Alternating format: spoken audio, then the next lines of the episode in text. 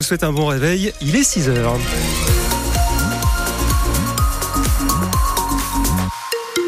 L'info du 6-9, Isabelle Godin. Et on a des nuages bas en pleine, Laurent, avec un retour progressif du soleil. Ouais, soleil normalement hein, pour tout le monde cet après-midi. Les températures continuent de grimper jusqu'à 14 degrés attendus à Saint-Jean-de-Maurienne. La route à 7h06 est encore assez calme. Pas d'événements particuliers. Le trafic reste fluide, si ce n'est que ça se charge un petit peu plus vers la douane de Bardonnay. On vient de le dire, hein, c'est aujourd'hui la journée mondiale de la radio. Un événement qui a lieu euh, chaque 13 février depuis sa création par l'UNESCO en 2011. Vous vous réveillez peut-être avec nous. La radio, ce sont des voix, des reportages en direct aux quatre coins des pays Savoie, des décryptages aussi, des émissions que vous avez l'habitude de suivre. Aujourd'hui, près de 7 Français sur 10 écoutent la radio chaque jour, toutes stations confondues.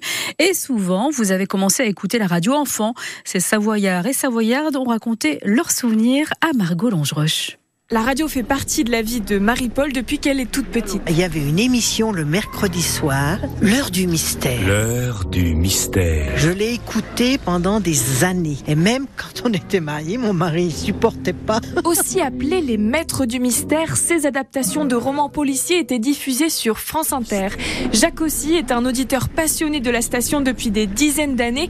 Lui, l'émission qui l'a marqué a un drôle de nom, le tribunal des flagrants délires diffusé entre 19 1980 et 1983. Mesdames, Messieurs, la Cour Il y avait un accusé, des artistes, c'était des, des, journalistes, par rapport à une chanson qu'ils avaient sortie, un article qu'ils avaient écrit. Et... Le ministère public contre Coluche. Et donc il y avait un avocat, il y avait un procureur, etc. Et c'était un truc de délire complet, quoi. C'était extraordinaire. Forcément, la radio a bien changé depuis toutes ces années. À France Bleu Pays de Savoie, on est maintenant filmé. Et ça fait drôle à Sandra qui nous écoute depuis 10 ans. De mettre euh, une tête sur une voix.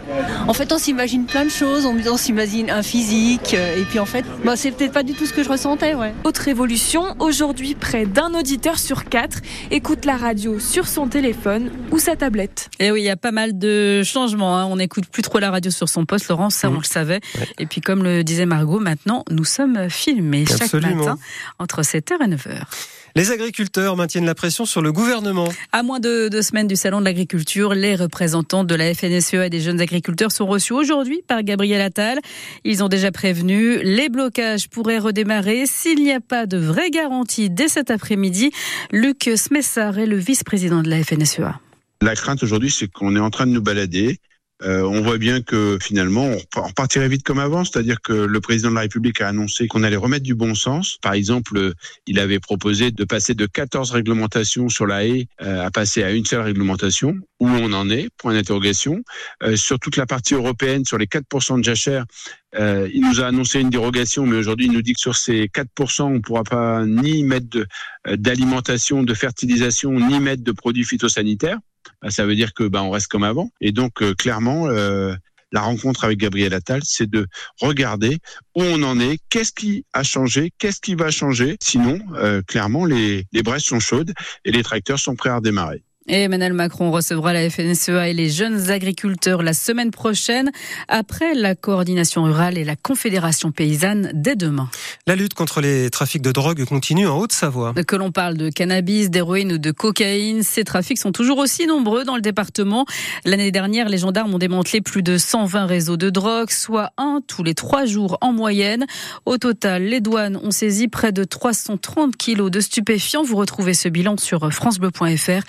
Reviendra sur ces chiffres de la sécurité avec le colonel Benoît Tounani, le commandant du groupement de gendarmerie de Haute-Savoie, et notre invité à 8h moins le quart. Ce matin, ce message de prudence sur les pistes de ski. Et oui, vous avez dû vous en rendre compte hein, si vous êtes en vacances en station. L'enneigement est assez faible et la neige est dure, avec aussi beaucoup de monde sur les pistes. Il faut donc faire particulièrement attention en ce moment, prévient Yves Le Breton, le préfet de Haute-Savoie. Les conditions de neige en ce moment sur le département sont compliquées, avec une neige qui est souvent très dure. Et donc les chutes peuvent être euh, préjudiciables. Hein. On a pas mal de, de enfin, de traumatisés euh, donc liés à ces liés à ces chutes, avec beaucoup d'interventions euh, des forces de secours. Donc effectivement, mon message il est très simple, c'est un message de prudence. D'abord, écoutez les professionnels de la montagne qui vous donnent des conseils. Donc écoutez ces, conseils. Ensuite, portez des, des équipements de sécurité, le casque qui n'est pas obligatoire, mais qui est fortement, très fortement conseillé quand on skie. Rappelez aussi que on n'est pas tout seul sur les pistes, qu'il y a beaucoup de monde en ce moment et que donc il faut respecter les autres usagers. Hein. Donc au final, voilà, c'est des messages très simples dont j'espère qu'ils seront écoutés pour une meilleure sécurité de tous. Les messages de prévention d'Yves Le Breton, le préfet de la Haute-Savoie. Après l'hommage national à Robert Badinter prévu euh, demain, il y aura un hommage local jeudi à Chambéry. Des élèves du lycée Vaugelas qui avaient rencontré le père de l'abolition de la peine de mort liront les extraits de ces textes devant le palais de justice.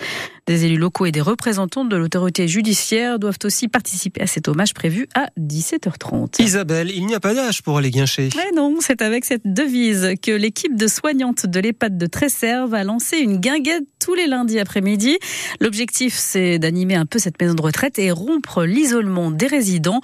Tiffany travaille à l'EHPAD du Bois-la-Martine. Elle espère que cette nouvelle guinguette va pouvoir durer pour mettre un peu de vie dans l'établissement. Le cœur du truc, c'est de recréer ouais, l'esprit guinguette et de l'ouvrir euh, tous les lundis et recréer du lien social entre les résidents aussi, parce que le Covid a fait beaucoup de mal. Ils deviennent de plus en plus dépendants et nous, euh, on nous donne pas plus de moyens. Malheureusement, ceux qui en pâtissent d'être plus isolés, ouais. Quand ils viennent ici, c'est ils quittent tout, euh, leur maison, tous leurs projets de vie. Souvent, des fois, leurs enfants, ils sont partis, sont loin. c'est important de leur offrir une autre vie ici. Les pads, c'est pas la fin. Ah, on est super fiers. Franchement, on a à cœur que ça perdure vraiment dans le temps. Quoi. c'est trop cool. L'équipe euh, de l'EHPAD du Bois la Martine notre SF qui espère donc bien euh, pouvoir ouvrir la guinguette tous les lundis après-midi. Les, les mondiaux de biathlon vont-ils continuer à sourire à nos biathlètes? En tout cas, Julia Simon fait très fort. Depuis euh, le début des championnats du monde en République tchèque, trois médailles d'or en trois courses. Julia Simon est donc forcément la grande favorite du 15 km individuel aujourd'hui, tout comme Justine Brezès-Boucher qui elle aussi a déjà récolté deux médailles en argent et en bronze. On suivra leur performance cet après-midi à partir de 17h10.